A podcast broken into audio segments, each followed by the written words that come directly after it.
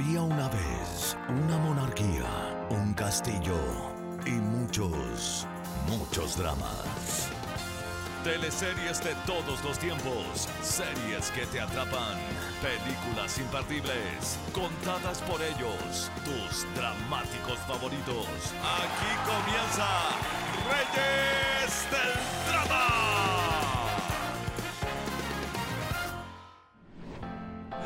Y finalmente llegamos al cuarto capítulo de este especial Archivos Dramáticos en donde recordemos que vamos develando entrevistas completas sin edición que no han tenido la posibilidad de ver. Por eso, para seguir viéndolas, pueden seguirnos en todas nuestras plataformas como Spotify, Apple Podcasts, YouTube, Instagram. Bueno, ustedes ya lo saben, por favor síganos para que esta comunidad siga creciendo. Todavía nos quedan un par de entrevistas. ¿Les ha gustado este formato de archivos dramáticos? Comenten porque a ver si podemos hacer algunas más entrevistas que nos quedaron ahí sin editar. Bueno, estas entrevistas, valga la redundancia, son de actores y actrices que alguna vez pasaron por Reyes del Drama y no tuvieron un especial dedicado a ellos propiamente tal, pero sí fueron parte de algún capítulo que ya vimos en alguna de las tres temporadas, claramente.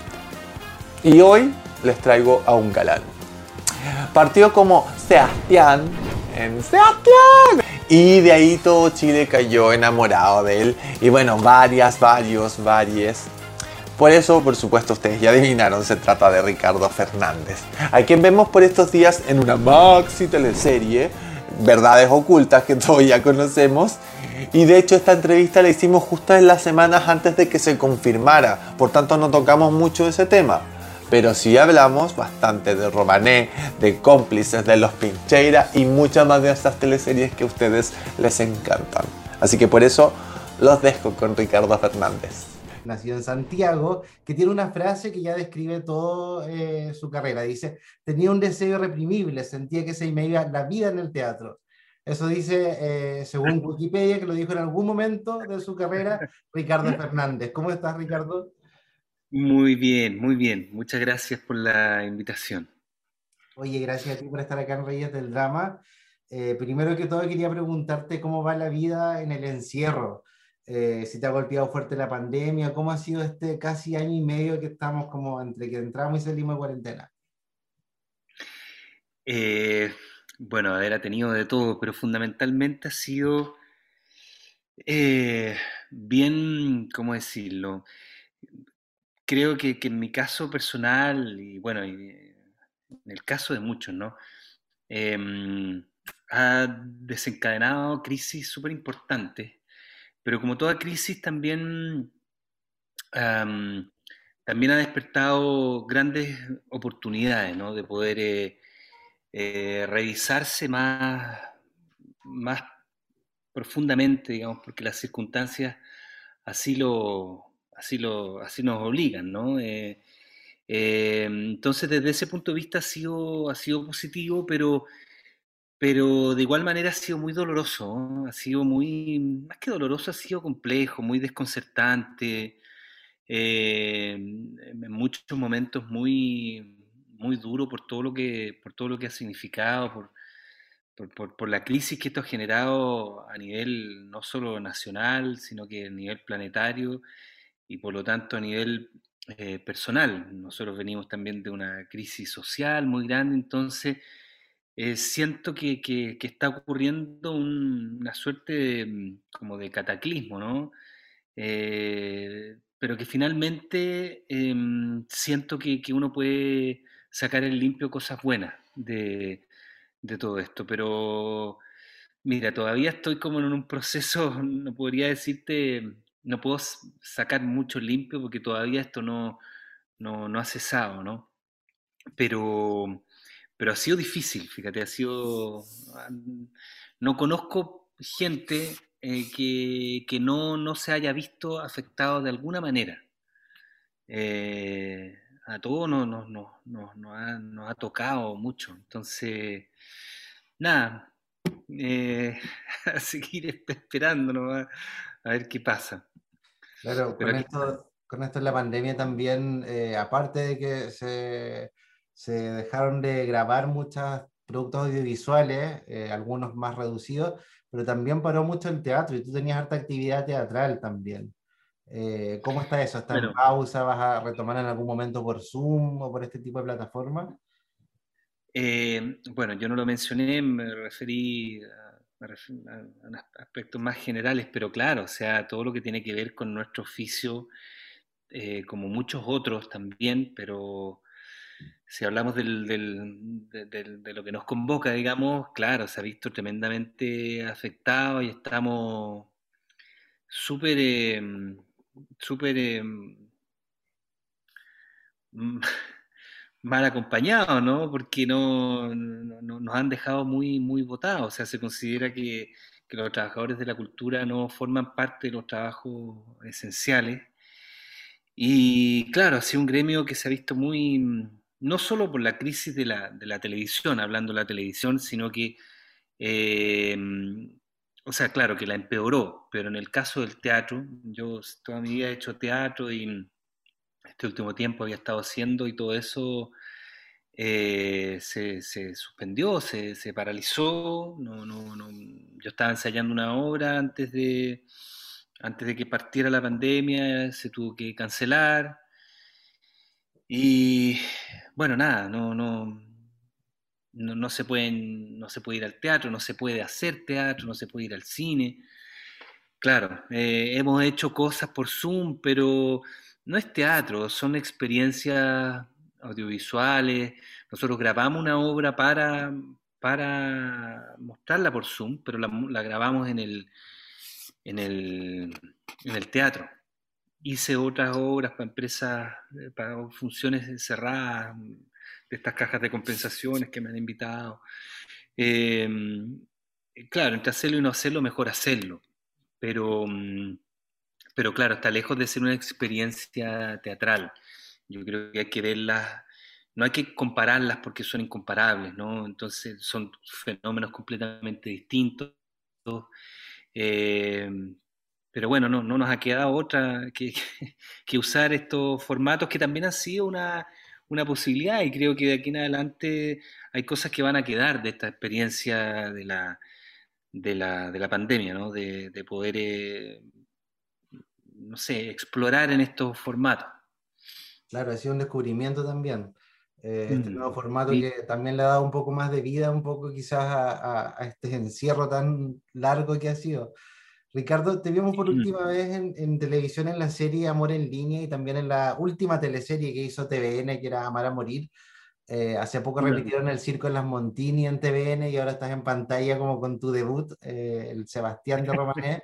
¿Cómo te tomas este florecimiento de la nostalgia por las teleseries chilenas que, eh, del pasado, claramente, que surgió ahora en pandemia, tanto en redes sociales, que ha habido como un boom también de recordar esto, como en la televisión, con estas repeticiones que, que volvieron a hacer después de tanto tiempo. Em, sí, bueno, claro.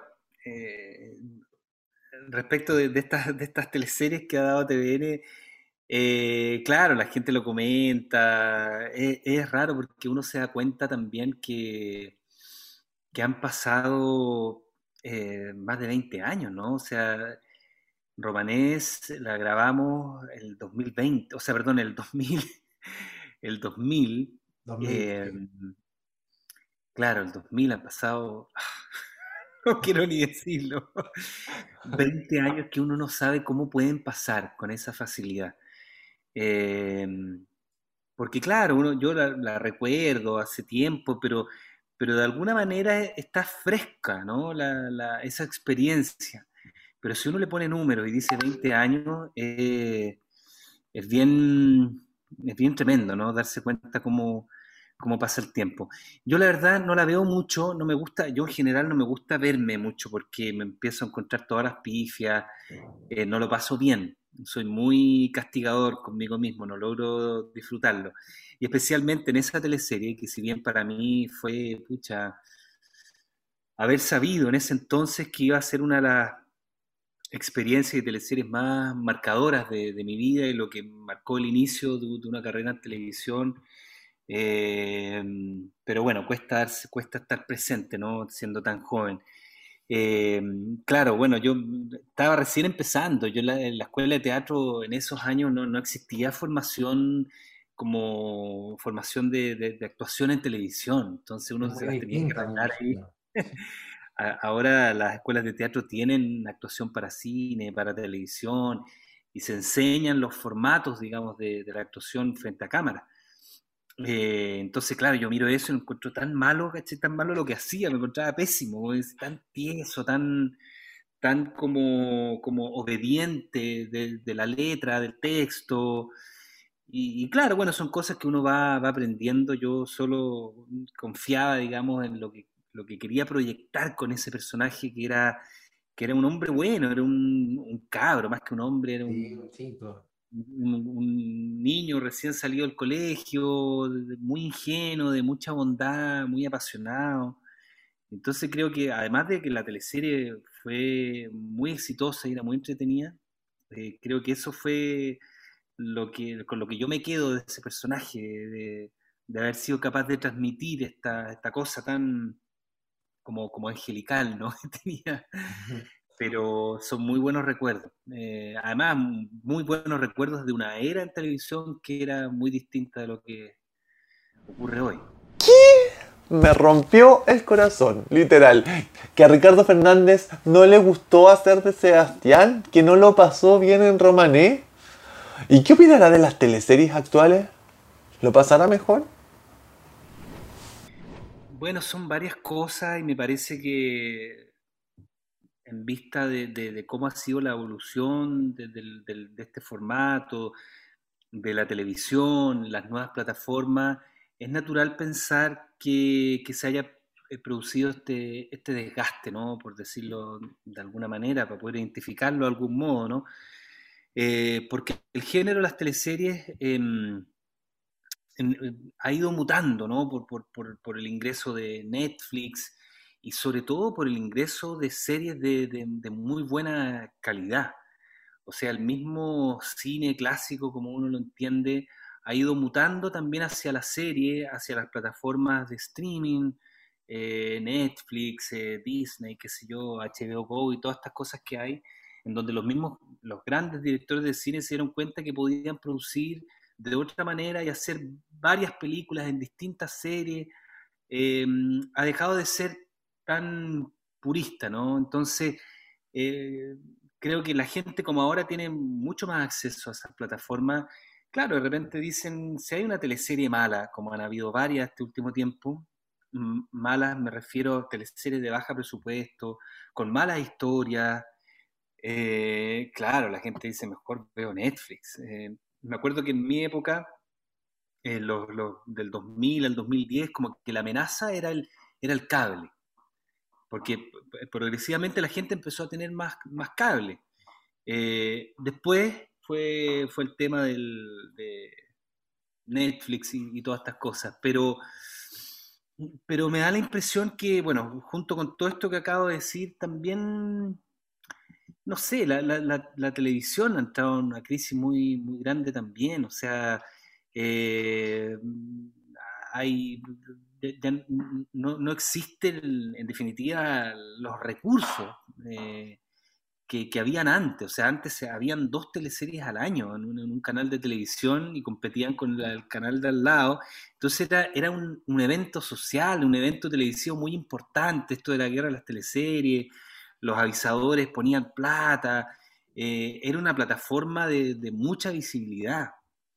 Y hoy eso ha cambiado mucho, por lo tanto las teleseries han tenido que ajustar sus presupuestos a producciones que, si no son muy creativas o las historias no son muy buenas, no funcionan.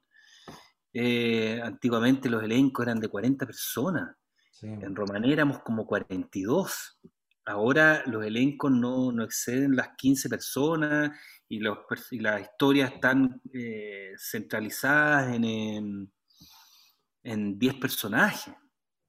Eh, entonces, nada, me imagino que, es una evolución natural, eh, pero si uno ve la experiencia de otros países, no sé, en México, en Colombia, las teleseries de género siguen siendo iguales. eh, no, han, tratado de reinventarse porque siguen siendo igual de buenas que hace 20 años también. Sin ser un seguidor de las teleseries, pero sí entiendo que en México y en Colombia siguen, y en Brasil, eh, como que ellos no, han cejado en eso, en seguir produciendo en alta calidad, digamos, con muy buena calidad la historia, las actuaciones. Y eso acá, todo eso empezó a, irse a pique cuando bajaron los presupuestos. Y uno empezó a ver el cartón piedra, los sets, que ya no habían más, más ¿cómo se llama esto? Más, más viajes, más exteriores. Entonces, claro, la gente dijo Netflix y Next con la teleserie. sí. Oye, claro, había un fervor enorme cuando viajaban por regiones. ¿Cómo recuerdas esto, estos viajes con Pampa Ilusión, en Romané, en Los Capos, eh, Los Pincheira, que todas esas teleseries eh, tenían mucho exterior y mucho viaje también, que me imagino que para los actores tiene que haber sido también eh, agotador, pero también muy entretenido. Era increíble, la verdad. Mm, mira, yo cuento todo esto porque suena como súper, ¿cómo decirlo? como, como vanidoso de mi parte, pero solo describo un fenómeno, ¿no? Pero era realmente las teleseries eh, concitaban tanta atención, tenían tanto éxito, llenaban tanto eh, el cotidiano de las personas. Y yo lo digo desde el otro lado, yo también cuando más chico veía teleseries, incluso ahora cuando veo series y cosas así, también, no sé, si, si tomara contacto con uno con esos actores me pasaría lo mismo. Eh, éramos como, como estrellas del rock, ¿cachai? Éramos como, como la selección chilena de fútbol, llegábamos a los hoteles eh, en, buses, el, todo el elenco iba en un bus grande y se ponían vallas papales cuando llegábamos al, hotel. Eh, en las grabaciones también tenían, nos, ayudaban los carabineros, tenían que ir a poner vallas papales. Porque cuando, no sé, en Mejillones o en Antofagasta o en Iquique, cuando íbamos a grabar afuera, había muchas escenas exteriores, entonces se aglomeraba la gente, que tuvo que haber sido fascinante para Imagínate en Romané, cuando la teleserie estaba, pero ya así eh, en su pic, eh, que estos personajes fueran a grabar a su ciudad, era, imagínate, increíble. Entonces era difícil grabar, eh, se producían aglomeraciones, la gente nos esperaba en los hoteles, y todo eso después empezó a, a, bajar, ¿no? En, intensidad. Y después ya nadie te pescaba, nadie le importaba. Pero digo esto para describir una situación, un, momento de la historia de las teleseries. O sea, realmente las teleseries y la historia y esos actores eh, tenían un impacto muy grande en, la, en las ciudades y en, el país completo, ¿no? Era, era, era, era bien bonito, la verdad, era súper, súper bonito. Y eso dejó de ocurrir o ocurre en menor medida, ¿no? Ya a la gente no, no, no le importa tanto, no es tan novedoso que, vayan a grabar a tu ciudad una teleserie, habiendo tantas, ¿no? Hay canales que en su mejor momento producían hasta cuatro teleseries en, eh, en, un año y más. Claro, como, TVN, eh, por ejemplo, que un canal que, que de, un momento a otro, o sea, fue bajando su producción y de pronto cierra el área dramática. ¿Cómo les afecta esto a ustedes como actores, como equipo también de producción? Me imagino que también, eh, porque mucha gente queda sin trabajo y también se deja de hacer ficción en, un, en el canal público.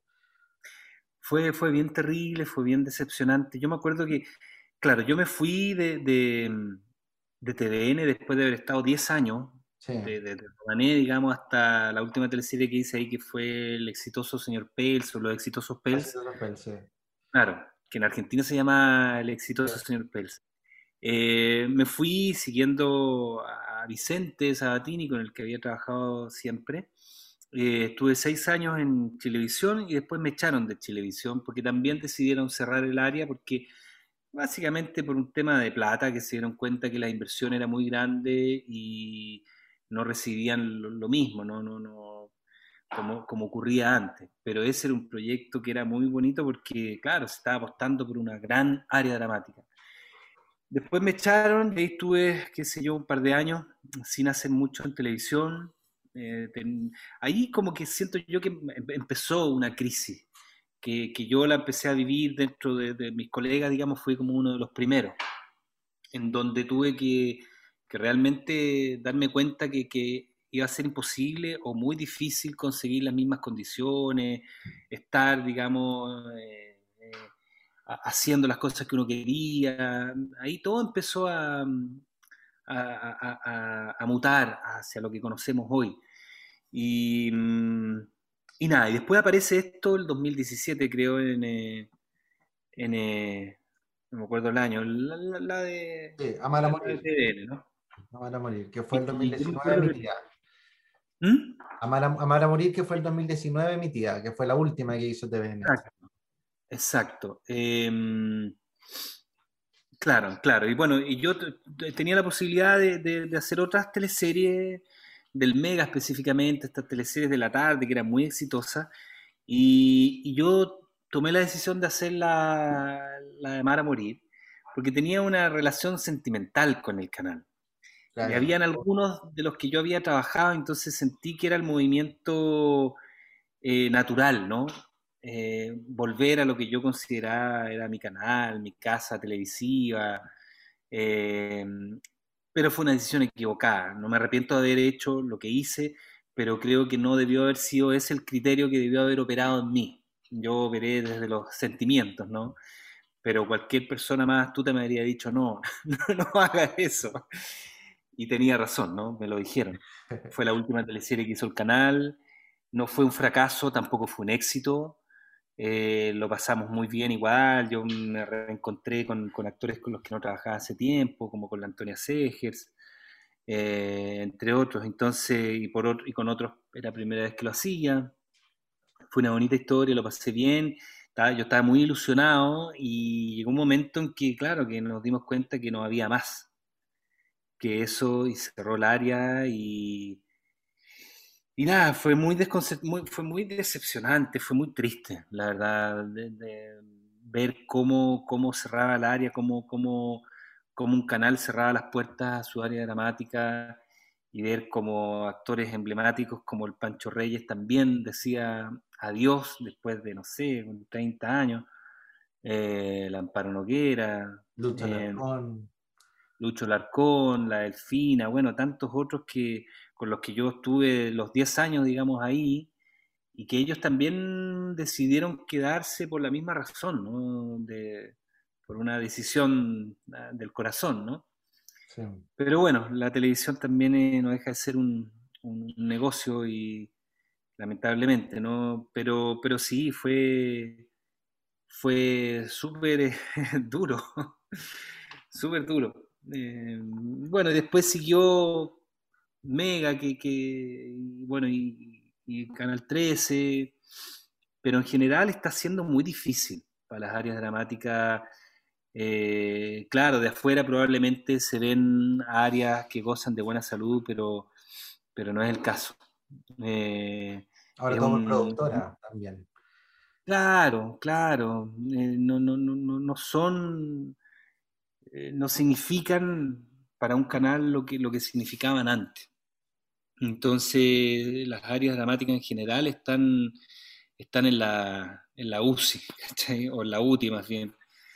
Eh, están haciendo un gran esfuerzo por, por sostenerse. Yo, yo, espero que en algún momento algo ocurra que, que, o que se vuelvan a reinstalar en, en otras condiciones, no sé cómo, cómo, podría ser, pero que no dejen de, de existir, como, como decía Sabatini, las teleseries siguen siendo la, la historia, digamos, el, drama, la, eh, las áreas dramáticas siguen siendo la reina en un canal. Eh, esperemos que, que eso siga así. Oye, a propósito de Sabatini, muchos actores que hemos entrevistado últimamente han coincidido lo riguroso y estricto que era Sabatini eh, durante las grabaciones. Eh, me imagino que con los horarios, con, con que lleguen eh, listos para grabar. ¿Cómo, ¿Cómo, recuerdas tú esta época y la relación con, con, él? Que después te fuiste a televisión también y seguiste trabajando con Sabatini. Eh, bueno, para mí Vicente es como, es, eh, es, como Fernando González para mí en el teatro. Para mí, en el teatro yo tengo un maestro que es Fernando González, eh, yo egresé de su escuela, tengo otros maestros también como Alfredo Castro, Rodrigo Pérez, etcétera, pero pero tuve mayor cercanía con él y trabajamos juntos también después de que egresé. Y él me enseñó el oficio, él me mostró el rigor del oficio. Em, y Vicente Sabatini representó lo mismo, pero en televisión. Eh, una persona extraordinariamente eh, trabajadora, con una capacidad de trabajo inmensa, extraordinariamente disciplinado, eh, muy duro a veces por lo mismo, porque era muy apasionado con lo que hacía y le molestaba mucho cuando los actores no estaban a la hora, no se sabían la letra. Entonces era toda una escuela muy rigurosa, a veces implacable. Eh, y todos los que pasamos por ahí sabíamos que las cosas eran de, esa manera, que estaban prohibidos los atrasos, estaba prohibido no saberse la letra. Y, y era un muy buen director porque mm, ofrecía muy buenas soluciones, daba, muy buenas indicaciones. Además tenía una cosa muy, muy buena, Vicente, que eh, permitía que los actores pudieran proponer. Y la gran mayoría de los, de los buenos trabajos que se han visto eh, en televisión estos últimos años es porque permitía que actores tan creativos como, como Alfredo Castro o Lamparo Noguera eh, la Jimena Rivas, Eduardo Barril, tantos otros que, hicieran esos personajes tan entrañables, ¿no? El Pepe Sosa, porque él, él nos, permitía mucha libertad para, crear. Eh, entonces era, era, un, era un elenco que era como una compañía de teatro. Eh, de hecho, bueno, con la, con la misma Claudia y Girolamo, los mismos actores que estábamos en esos elencos, después terminábamos de grabar y nos íbamos al teatro a, los ensayos o a las funciones. Eh, en Romané, me acuerdo, yo estaba con, bueno, con la Claudia, con la María González, la Claudia Cabeza, la Roxana Campo, el Sergio Hernández. Todos y yo eh, estábamos en, una temporada en la Universidad de Chile con una obra de teatro y el viernes partíamos después de grabar a las 6 de la tarde o 5 de la tarde y llegábamos a Santiago a las 8, después teníamos función a las 9, eh, después, y después volvíamos a grabar y después nos mandaban en avión hacer las funciones. Entonces era un elenco que se, que se replicaba, digamos, en el teatro también. Eh, entonces era un elenco muy, muy particular, pues éramos actores de teatro, actuábamos en televisión, era muy, muy lindo eso. Y, nos movíamos como compañía de teatro, cuando andábamos en, los viajes eh, aclarados, en grupos grandes. Era muy bonito, se pasaba muy bien. Se trabajaba mucho, pero se pasaba muy bien. Y se reflejaba también en pantalla después en el producto final que se veía, por eso la gente los recuerda hasta el día de hoy. Oye, año 2003, Jonathan Cárdenas, Puertas Adentro. Una teleserie ah. que competía con machos este, cuando estaba renaciendo el área dramática de Canal 13 después de tanto tiempo en silencio. Eh, ¿Cómo recuerdas este personaje en una teleserie que hacía el foco en la pobreza, en la lucha de clases, así marcadísima, no como otras teleseries que se sugiere un poco la lucha entre rico y pobre, sino que acá era una toma eh, en, una, un, en un sitieriazo de mucha gente muy pobre eh, y tu personaje era un trabajador de, de, los camiones de la basura. ¿Cómo recuerdas ese personaje? Que era muy distinto a lo que venías haciendo ya eh, el típico príncipe azul. ¡Pare todo! La perrita de Ricardo Fernández se metió a su casa. Turnurito. Tuvieron que parar, de hecho, la entrevista y ahora retomamos. Eh, bueno, sí, tú lo dices muy bien. Para mí, Puertas Adentro fue una teleserie en donde a mí eh, se me permitió, digamos, poder hacer un, personaje que, que, salía un poco de la línea de estos galanes, como del Príncipe Azul. Seguía siendo una historia de amor y todo eso, pero, pero con la posibilidad de poder caracterizar un rol. Generalmente los roles de, como del galán son difíciles porque Primero porque necesitan mucha verdad, eh, necesitan mucha verosimilitud esos personajes porque están muy cercanos a la interpretación más, más realista. Y el realismo es difícil. Eh, cuando uno tiene, cuando uno tiene una construcción, eh, cuando, por decirlo de alguna manera, para que la gente lo entienda, como que si otra persona, otro ser se apoderara de uno, digamos, y que funciona bajo sus propias normas y reglas, eh, como que es más fácil, eh, no sé si más fácil, pero, pero como que esos personajes tienen vida propia, ¿no? Pero cuando es una interpretación que es más cercana a uno, a tu manera de hablar, a tu manera de moverse, eh, es, más complejo, es más tiene otros desafíos. No digo que la construcción de un personaje sea difícil, todo lo contrario, muy complejo. Pero en este caso me tocó eso, me tocó tener que caracterizar un rol con un lenguaje particular, con una corporalidad particular, con un mundo eh, muy preciso, digamos, muy, en este caso era un personaje de extracción popular, que vivía en un mundo popular. Entonces había un trabajo de investigación mucho más entretenido eh, y que había que hacer, digamos, ¿no? Eh, porque además se separaba de, mí también en algún aspecto, y lo pasé muy bien, muy bien ahí con la pasita de me acuerdo. Eh, nada, y en ese entonces todas las teleseries, todos los personajes teníamos grandes preparaciones y habían estudios de personajes muy grandes, muy largos. No como ahora que te llaman una teleserie, te llaman el día y la próxima semana estás grabando.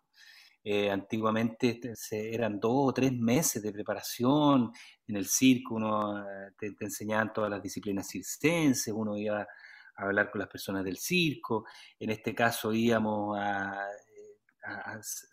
fuimos a practicar arriba del camión, eh, hicimos la pega de, de los pionetas reales, salíamos con ellos.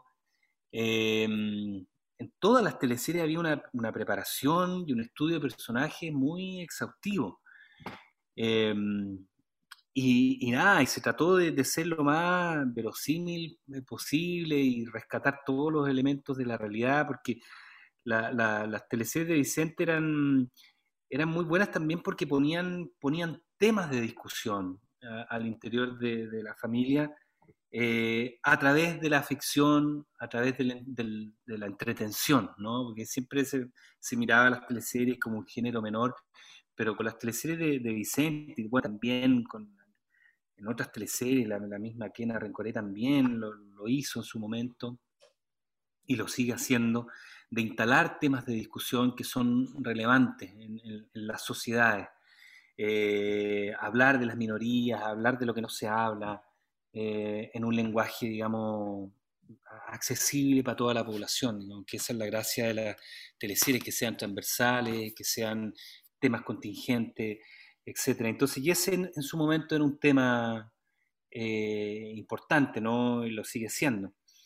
Em, entonces era muy entretenido de, hacer, no, no, eran esas teleseries que uno está ahí metido en el set todo el día. Aquí había acción, ¿no? ¿Para qué decir los pincheiras? Pero había días que uno iba, se subía arriba al camión, está ahí todo el día arriba del camión, que era agotador, y repugnante porque está todo el día ahí con las bolsas de basura. ¿A un camión real entonces? Sí, pero un camión real, bueno, igual la basura no era real, pero... igual olía. Eh, claro, pero era entretenido, era... Después las teleseries empezaron a hacer eh, teleseries de, de set, en donde uno difícilmente salía ahí al, al, café de la esquina a hacer una escena en un exterior para desahogarla un poco de la pantalla, porque las teleseries que tienen mucho interior son asfixiantes, ¿no? Eh, entonces, tenían todos esos elementos que después se han ido perdiendo, ¿no? Pero sí, era, yo lo pasé muy bien y por eso, porque me pude caracterizar un personaje eh, que no siempre se daba, digamos, en, en roles como los que me tocó encarnar a mí durante harto rato. Totalmente. Oye, y esta teleserie eh, también tuvo un rating promedio de 34 puntos, pero perdió ante Machos, cosa que fue, me imagino, catastrófico para eh, el Pasabatini, para el elenco, para el canal, para todos, siendo que tenía un rating también súper alto comparado con lo que hay hoy en día. Entonces, ¿cómo, ¿cómo lo empiezan a tomar esto ustedes, eh, el equipo en general? Bueno, como bien dices tú, claro, esa teleserie promedió 34 puntos promedio, o sea, claro, promedio, em, versus como 50 y tanto, 40 y tanto de machos, que bueno, machos fue un fenómeno, fenómeno de la televisión muy, muy grande, entonces era difícil competir ahí, o sea, si, si uno si uno pone en la balanza, digamos, en ese año la gente se acuerda de, Macho. Ahora, con 33 o 34 puntos, nos vio una parte importante también de la, de la gente. Eh, claro, en ese entonces se podía perder con 34 puntos. Eh, ahora con 34 puntos, o sea, no existe eso. Yo creo que, no sé, está medio camino de un partido de Chile, la final del mundo, digamos. Eh, Sí, así era antes. Eh, y después cada vez empezó a, bajar. Eh, ahora una teleserie con 15 puntos es un éxito y antes se perdía rotundamente con 15 puntos. Los Capos, por ejemplo, sacó 14 puntos que para ese entonces era como haber sacado dos puntos de ahora. Eh, era un fracaso así ya, pero categórico. Y así fue.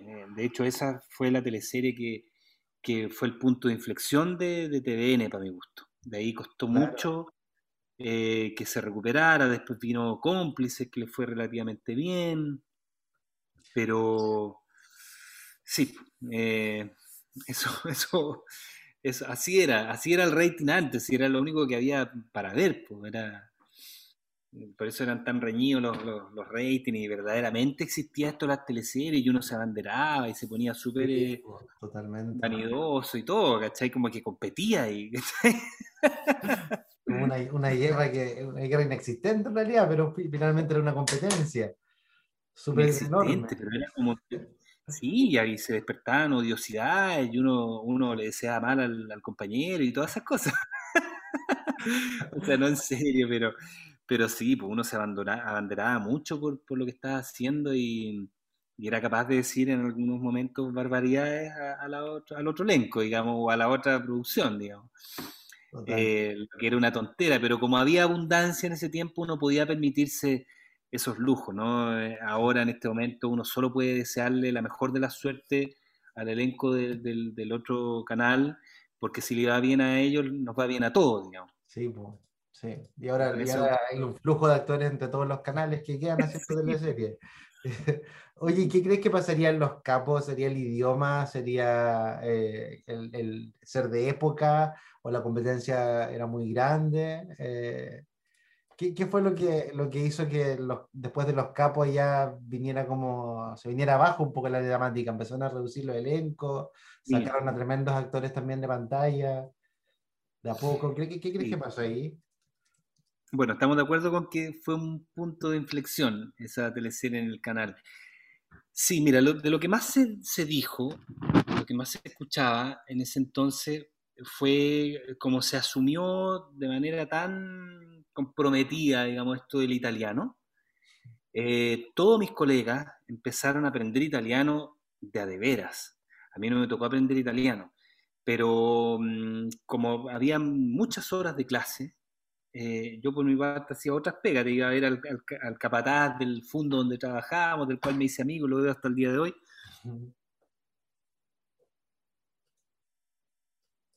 Eh, que la teleserie empezó a, poblar excesivamente de frases muy largas en, em, en italiano. Y, y, y, eh, las teleseries en general no solo se ven, sino que también se escuchan. Generalmente la gente deja la tele prendida y va a cocinar. En este caso, em, la gente decidió cambiar de canal.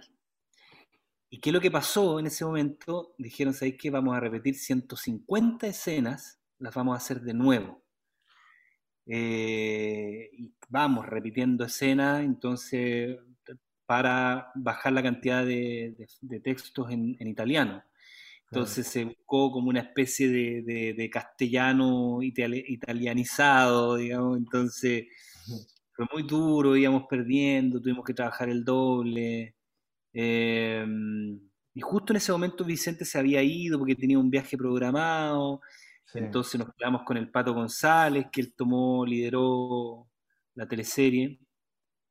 Eh, yo lo pasé muy bien por otras razones, porque era un personaje que también me tocó que, tener que caracterizar un rol. De hecho, me gané mi primer premio de mi carrera, que fue un premio APE, el extinto premio APE.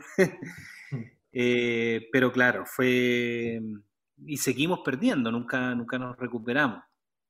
Eh, tuvimos más o menos ese, ese rating.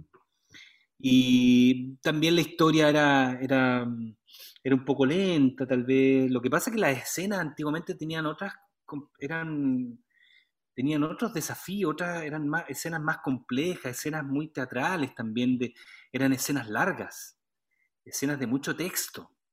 Eh, y después, poco a poco, las teleseries uno, uno decía dos o tres cosas, porque en el fondo lo importante era hacer correr la información pero no eran escenas dramáticas con un desarrollo importante, habían, pero cada vez menos. Y, eso en algún punto, en ese momento, em, em, em, empezó quizás la historia no era tan buena como para, para que esas escenas lograran mantener y, sostener la atención de la gente. Eh, entonces ahí cuando se empezó a pedir agilidad, rapidez, que en muchos casos se, se malentendió, eh, bueno, em, entre otras cosas, pero también fue un, aprendizaje, pero yo lo... Claro, pero ahí, claro, empezaron las restricciones, por ejemplo, se cortaron los viajes ahí. Claro. Ya no sé, porque generalmente se viajaba una vez al mes, era un viaje de una semana, una semana y media, todos los meses. Después ya se cortaron los viajes y se iban a hacer escenas puntuales, con poca gente, eh, porque esos 14 puntos significaron un recorte presupuestario importante. Eh, pero ahí empezó todo, digamos. Sí, y después, bueno, después en el año 2006 vendría ya una teleserie totalmente en Santiago, que también nosotros destacamos en nuestro especial Pride, que es Cómplices, porque es una de las primeras veces que se empieza a mostrar un personaje gay, personajes LGTBI en teleseries de forma real, respetuosa y sin caricatura. ¿Cómo fue para ti la experiencia de, ser como parte de estas primeras, primeras veces que se interpreta como a un gay en una teleserie de forma verosímil, como fue en el caso de Cómplices donde fuiste Javier Núñez? Así es. Bueno, un poco como lo describes tú, para mí también fue una de las primeras, sino la primera, digamos, historia que se presenta dentro del horario de las, de las teleseries. En ese momento no existían teleseries nocturnas, no.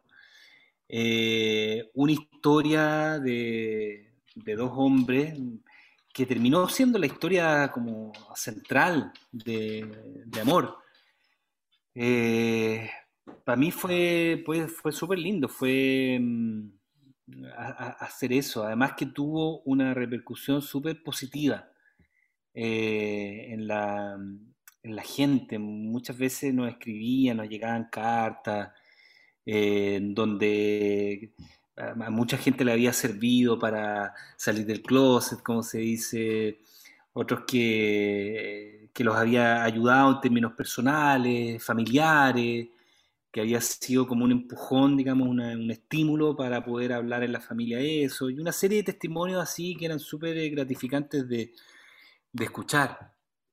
Eh, como decía antes, se logró instalar un tema tan que estaba tan, digamos, velado en ese momento, tan oculto. Eh, entonces, desde el punto de vista social, esa teleserie tuvo un gran impacto. Eh, y, claro, y la teleserie, esa historia y esos personajes fueron planteados de esa manera. Fueron planteados que teníamos que hacerlo, digamos, lo más seriamente posible, o sea, lo más, o más que seriamente, no era que no fuera poco serio, sino que hacerlo lo más em, real posible, ¿no? Eh, que, que merecía un justo tratamiento Ahora, era bien, bien osado en ese entonces, como de, hecho lo que ocurrió al final, imagino que ya lo, debe saber la gran parte de la gente, se, el canal decidió eh, no emitir la escena final de estos personajes que se daban un beso. que eso estaba, el Víctor Carrasco lo escribió así, y era una escena súper bonita. Eh, y era loco porque el final de esa historia era mostrar un beso, ¿no? Porque en ese momento no, sencillamente no se podía. Eh, no, estaban los, tiempos, digamos, para mostrar algo así, pero sí sentó los primeros sin a hablar de historias homosexuales eh, en la televisión como, como una historia más, ¿no?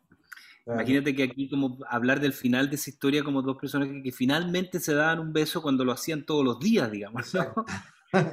Eh, pero no, eso no se mostraba. Y, ¿Pero se grabó ese beso o no se, grabó? Se mm. grabó, lo hicimos con Cantillana. Eh, y era un, era un, era un momento, digamos, que, que, marcó de alguna manera no solo, no solo la carrera de nosotros, sino que me acuerdo que había un, nerviosismo en el set porque se iba a hacer esto que era muy inusual. Eh, y lamentablemente no, fue emitido. Eh, habría sido...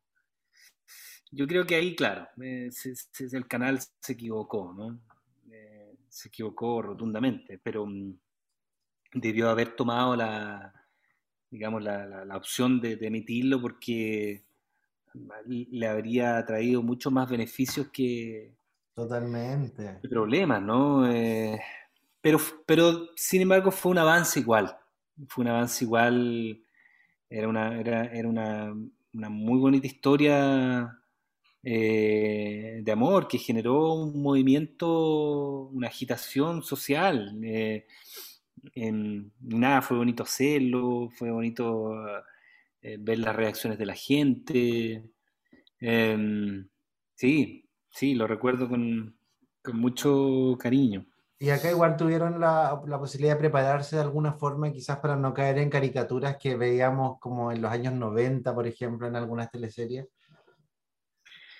Mm, es que nosotros con Cantillana, cuando, cuando, nos juntábamos, cuando teníamos las reuniones de lectura y todo, dijimos, no tenemos nada que hacer. O sea, son dos personas que se aman. Y, desde ahí partió esa historia. No, no, no.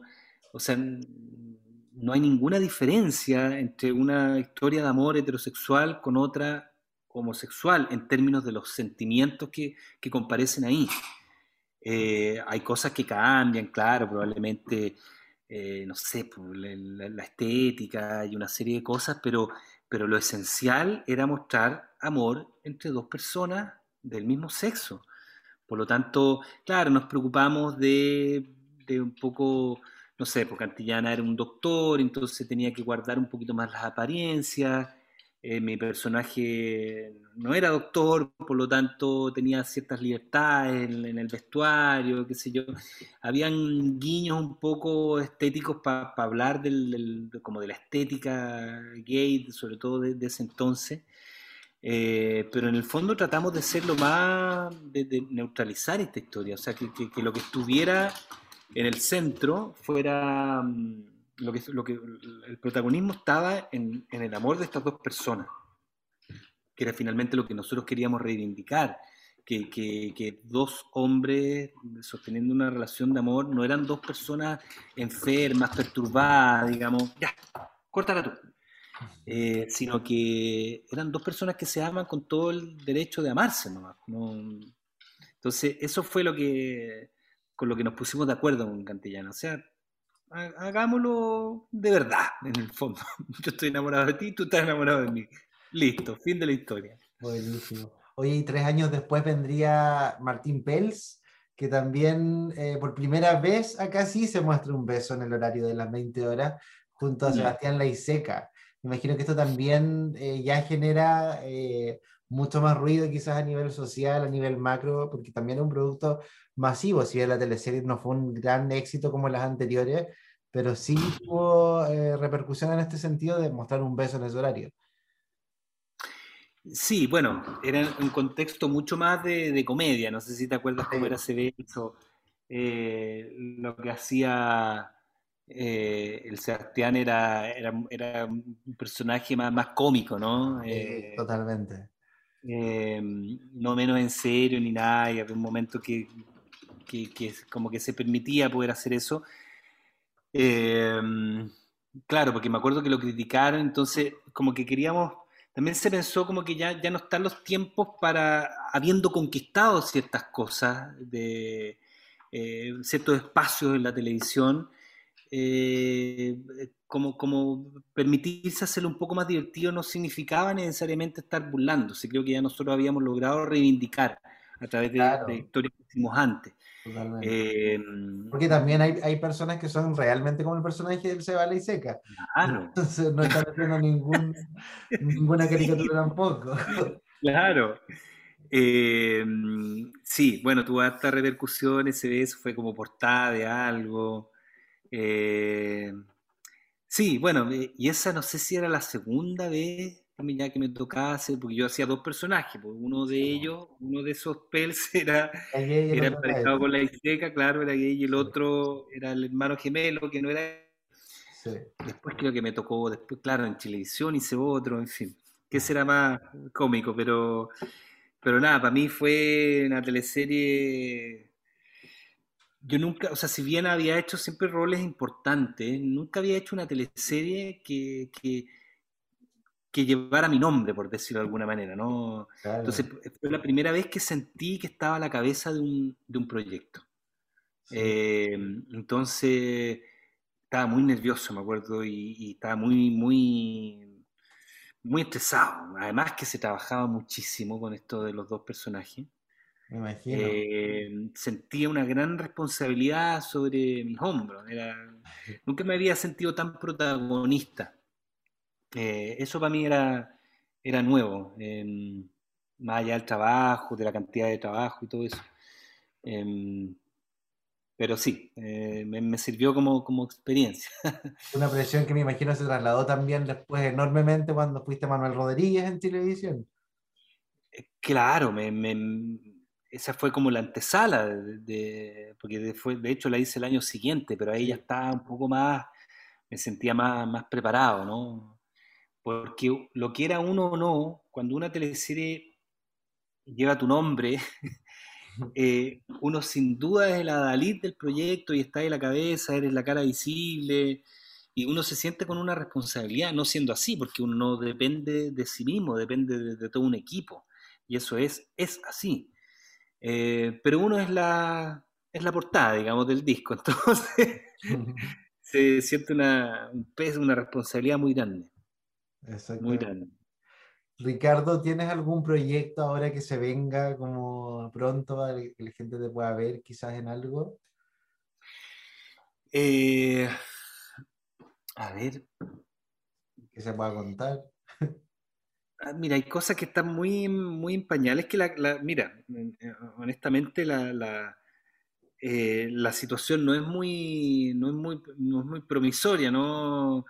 Eh, los proyectos, o sea, tengo algunas conversaciones de cosas que podrían ocurrir en televisión, pero no tengo, no, no tengo nada, nada confirmado. Sí, eh, hace poquito tiempo atrás filmé una película eh, de, de, de las SOS Mamis, Sí, eh, que se, finalmente se hizo la película y yo sigo teniendo el mismo rol, ahí digamos, el el, marido. el- el marido de la Pasita Bascuñán, el, el- el chancho. Y entiendo que dentro de este año eso va, va a ser emitido. Pero claro, como decía Fernando González, un actor es su próximo proyecto. Claro. Eh, las cosas que hay ahora están en, en, en ciernes, digamos, no, no hay mucho. Oye, ¿crees que tienes una deuda pendiente con el cine? Porque el 2003 te vimos en Bijapi con Gonzalo Justiniano y tremenda película igual. Entonces, ¿crees que te, te gustaría haber hecho o hacer más cine? Por supuesto, pero mira, yo creo que más allá de cualquier cosa, eh, son, son de las cosas que yo me arrepiento, digamos, de mi carrera, fue haber, eh, haber dejado de hacer proyectos de cine porque estaba muy comprometido con el canal y con las teleseries, entonces me ponía muy nervioso tener más cosas al Claro. mismo tiempo. Para mí era hacer televisión y hacía teatro también, lo que era muy muy duro, muy costoso, pero no le di espacio al cine y de alguna manera como que siento que eso, no sé, dijeron, ah, sé que no lo llamamos más, no le gusta hacer cine, no sé. Pero tomé muchas decisiones equivocadas en ese momento y rechacé películas que, que debía haber hecho. Lo que pasa es que, claro, cuando uno está recién empezando, te llama Justiniano para hacer una, una película que se estrena, su estreno mundial en el Festival de Toronto, todo lo que pueda venir de ahí en adelante, si no está eh, a esa altura, uno, uno siente sospecha ¿no? del proyecto y, equivoca ¿no? en tomar la decisión, ¿no? que fue lo que me pasó a mí. Eh, pero sin duda que, que, estoy en, deuda. O sea, claro, hice ahora esta película, he hecho algunas cosas en cine, como esto de Caradima. Que, era, la, era la película, finalmente yo me entero el mismo día del estreno de la película. Pero la serie también. Que la, que la historia de nosotros, que era la historia mía con la del Álvaro Espinosa, eh, que eran los otros dos eh, personajes dentro de esta historia, que habían quedado para la serie. Mm. Eh, así fue, fue emitida, digamos. Pero sí, es muy, es un género muy, muy interesante, muy rico de hacer. O sea, cuando hicimos, por ejemplo, esta serie Me Gustas, eh, eso de alguna manera era una serie y está muy, es muy cercano al cine que se hace hoy. Entonces, claro, eh, ojalá que, aparezca un proyecto así. Siempre hay, 24 años de carrera. ¿Cuál será su personaje favorito y cuál no le habrá gustado tanto? difícil quedarse con uno. Eh, mira, el, Jonathan de puerta adentro, los recuerdos que tengo eh, son muy buenos, son muy alegres, son muy eh, satisfactorios, sobre todo desde el punto de vista profesional. Eh, Romané también por lo que significó, más allá de los resultados de mi propia apreciación de mi trabajo, como te dije en un comienzo. Eh, pienso en eso, bueno, Los Pincheira, que lo pasamos extraordinariamente bien, era como una película de, pistoleros del oeste. A ver, y la que menos me gustó, por una razón muy puntual, fue donde más mal lo pasé, en el Circo Las Montini, por esas trenzas que tenía que, que usar, que eran ah, tremendas, lo pasaba muy mal. y te lesionaste también en esa teleserie, parece, ¿no? Me mm, tuve un accidente en el trapecio cuando, cuando primero yo iba a ser trapecista y en el minuto 90 cambió mi, mi disciplina circense y mm, pero cuando entrenaba el trapecio me llegó un fierrazo en la cabeza arriba de las plataformas, un accidente que, tuve ahí. Y, nada, terminé con, arriba en una ambulancia, con, un plástico haciéndome unos puntos en la frente. fue, tremendo. Eh, en todas las teleseries me pasó algo, entonces era, era famoso por tener Los Pincheira también se cayeron con La Paz, parece. En los Pincheira nos caímos con La Paz los caballos de nosotros se quedaron enganchados de las riendas, finalmente se cortaron, pero fue el caballo de La Paz el que se cayó de espaldas con La Paz arriba, La Paz terminó en, una clínica ahí en Talca, me acuerdo, pararon las grabaciones, bueno, en fin, yo también me caí en, la doña eh, del caballo, me saqué la cresta, en Manuel Rodríguez también con la Sofía García, yo también terminé arriba de la ambulancia. Bueno, en fin, los caballos, todas esas cosas eran bien peligrosas, la verdad. Eh, pero sí, no recuerdo con mucho cariño el Circo Las Montini por esa razón. y como personaje, claro, he hecho personajes fome, eh, de teleseries que no tuvieron mucho éxito tampoco. La sexóloga, por ejemplo, aunque lo pasé bien igual haciendo eso, pero eh, ¿Y qué personaje como el peor, el que, recuerdo? Más, más allá del personaje, recuerdo lo mal que lo pasé. eh, que fue en esa teleserie de los de los el Circo de las Montañas. Una teleserie que también es muy, tiene muchos fans también todavía. Eh, sí, pues que de hecho se dio hace poco. Sí. Hace poco estuvo en pantalla, sí. Pero lo pasé mal por eso, no por otra cosa. Y nos despedimos de los archivos dramáticos. Me encantó verlos. Nos vemos prontito, sí, en más Reyes del Drama, porque este 2022 se viene buenísimo. A mí no me gusta ni me encanta. Así que ya con esta locura, este énfasis, los dejo con un saludo de Ricardo y un abrazo fuerte mío para que nos veamos en este 2022. Bueno, los quiero dejar a todos muy invitados a que vean un capítulo más eh, de Los Reyes del Drama. En esta oportunidad vamos a hablar eh, de, estos 23 años de carrera y todas estas teleseries que he hecho en este último tiempo. Eh, con Jorge, que debo reconocer que está muy informado y sabe muchísimas cosas de, de, las producciones que, que, se han hecho estos últimos años, así que ha sido un agrado eh, conversar con, contigo, Jorge, así que los dejo a todos muy invitados a que, a que recordemos este, estos tiempos eh, dorados de, de las teleseries chilenas. Así que ya saben, la invitación ya está hecha. Súper. Muchas gracias, Ricardo, que estés muy bien. Cuídate. Muchas gracias a ti, Jorge. Nos veremos. Escuchar esto implica que te quedaste hasta el final.